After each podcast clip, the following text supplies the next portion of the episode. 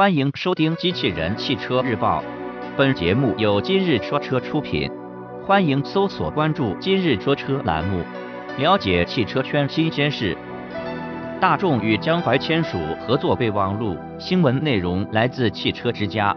德国时间九月六日，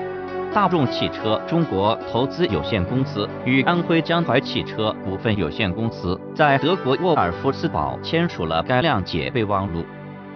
未来双方公司将利用在汽车领域的优势，共同合作开发新能源汽车。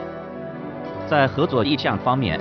大众汽车中国投资有限公司和安徽江淮汽车股份有限公司将以新能源汽车产品为基础，成立一家研产销一体的合资公司，在新能源汽车整车及零部件的研发、生产、销售。出行方案等领域开展全方位合作，同时，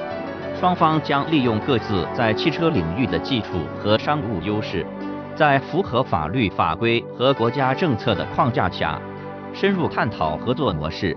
实现双方共同合作开发新能源汽车。产品规划方面，双方计划尽快基于已有的成熟平台，共建具有竞争力的产品组合。并尽最大努力投入各自的资源，包括现有及未来平台技术及其他专业技能，以实现上述产品战略。在合作计划的推进上，